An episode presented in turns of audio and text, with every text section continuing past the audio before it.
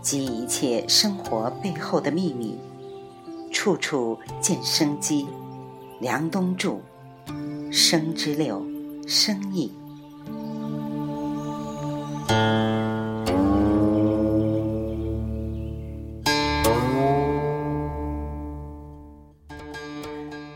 很多人都说美国自由，什么都能做。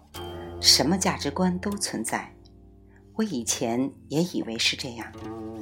如果你把美国的大片拿来研究一下，你会发现一个特别有意思的现象：几乎所有的美国大片的价值观高度统一。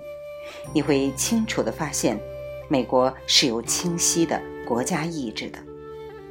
很多公司都说他们要构建一个生态型的公司。业务彼此制衡，内部互相采购，甚至互相竞争都可以。平台型、生态型公司这几年变成很热门的词。但是你会发现一个很有趣的现象：一个从阿里巴巴出来的人和一个从腾讯出来的人就是不一样。这两家都是超级生态型公司，但就是不一样。一个湖南卫视走出来的人和一个凤凰卫视走出来的人，它就是不一样。所以我突然发现，任何一家公司，它但凡能成为一个生命体，都是因为这个公司有非常清晰、强烈而且明确的主张和文化。越是拥有强烈、清晰的主张，这样的公司它越有战斗力，越有生命力。我们说国家是这样，公司和组织是这样，那对于人呢？如果一个人有清晰的价值观，有明确的自己的边界和方向，他也会这样。好像过去的一二十年时间里面，有一种自由主义思潮，打着自由主义，实际上是散漫主义的思想，在腐蚀着这个国家，这个民族。我们每一个年轻人的精神意志力都不积极，以至于我们都觉得无为是高级的，待着就可以，好像也就这么晃着混着过来了。运气好，再加一点小聪明，反而该买房子的时候买房，该买股票的时候买股票，该创业的时候创业，该去融资的融资，反正国家一直在印钱。反正就是在大锅里混，就以为自己获得的一切是自己努力的结果。其实不是，其实是前人努力的结果。我们只不过是跟上了一个巨大的产能被释放的过程。曾经有一些人艰苦努力的去建立国家的重工业，在农业、工业方面做了大量的基础建设。然后生了大量的人口，为我们的国家变成了一个大国奠定了基础。因此，在过去的二三十年里，我们国家有了一个巨大的人口红利和产能红利的释放。我们很多人就在这个过程当中晃晃悠悠、随大流，就成为了一个既得利益者。我们就既有房子，也有车。很多人都以为是自己的聪明才智使然，是自己的努力辛苦使然。其实，每个人没有多大差别，原因并不是我们有多努力和多聪明，只不过是因为我们跟着这个时代在走。但那些艰苦奋斗、立下志向、改天换日的这种决心和意志力，其实是没有被强化的。今天特别需要这种东西，不是为年轻人，而是对于我们这一辈人来讲，因为出来混总是要还的。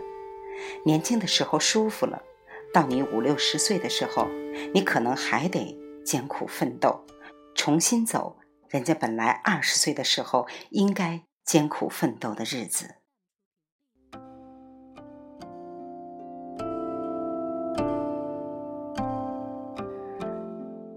我从大学毕业出来的时候，中央电视台从一个电视台变成了十个电视台，随便干什么，每个行业都在百废待兴，每个行业都在爆炸式增长，包括房地产行业、传媒行业、互联网行业、广告行业。一九九七年、一九九八年到二零零一年、二零零二年都在大发展。那个时候我刚刚有一点积蓄。二零零三年，在中国房价马上就要暴涨之前，凑足了第一批自己的首期房贷，一二十万元钱买了第一套自己的房子，从此运气就好。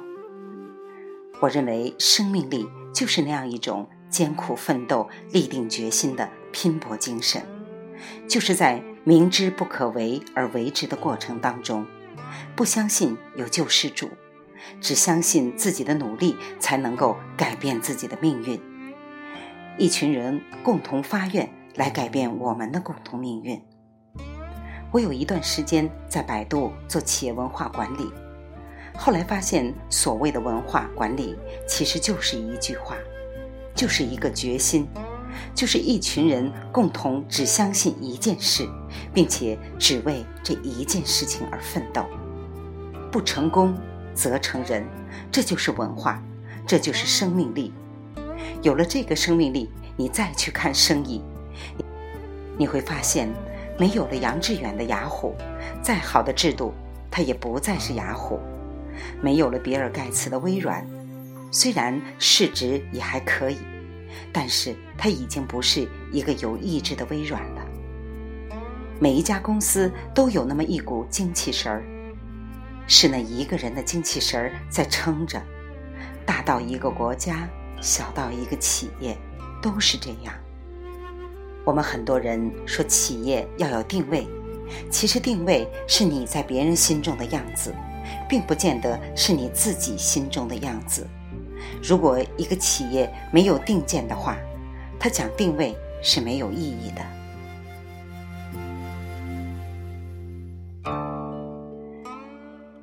其实是在毛主席用当时很高的成本打完朝鲜战争、打完越南、打完苏联、打完印度之后，才维系了这个国家三十年在国际上的地位，不受人欺负的地位。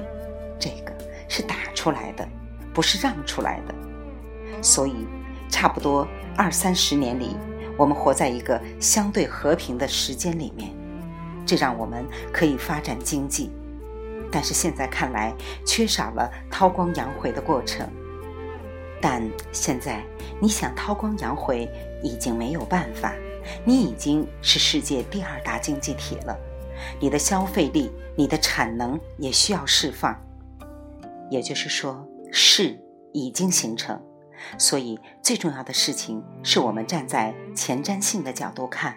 对生命、对生态、对国家的未来进行主动的管理，建立清晰的愿景、价值观和行为准则，并且要在一个相对清楚的领导者的领导下往前走。所有的行为要整合起来，朝着一个方向走。这个时代重新回到了由无序需要渐序的时代，从自由散漫。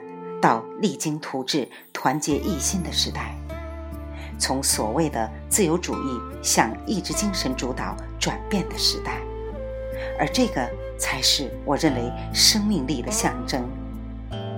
生命就在于把无序变成有序的那股力量。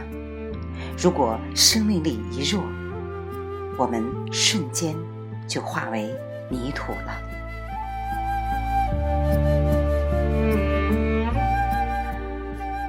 未完待续，请关注“梁冬处处见生机，生之期生生不息”。来自清音耳语子清分享，欢迎订阅收听。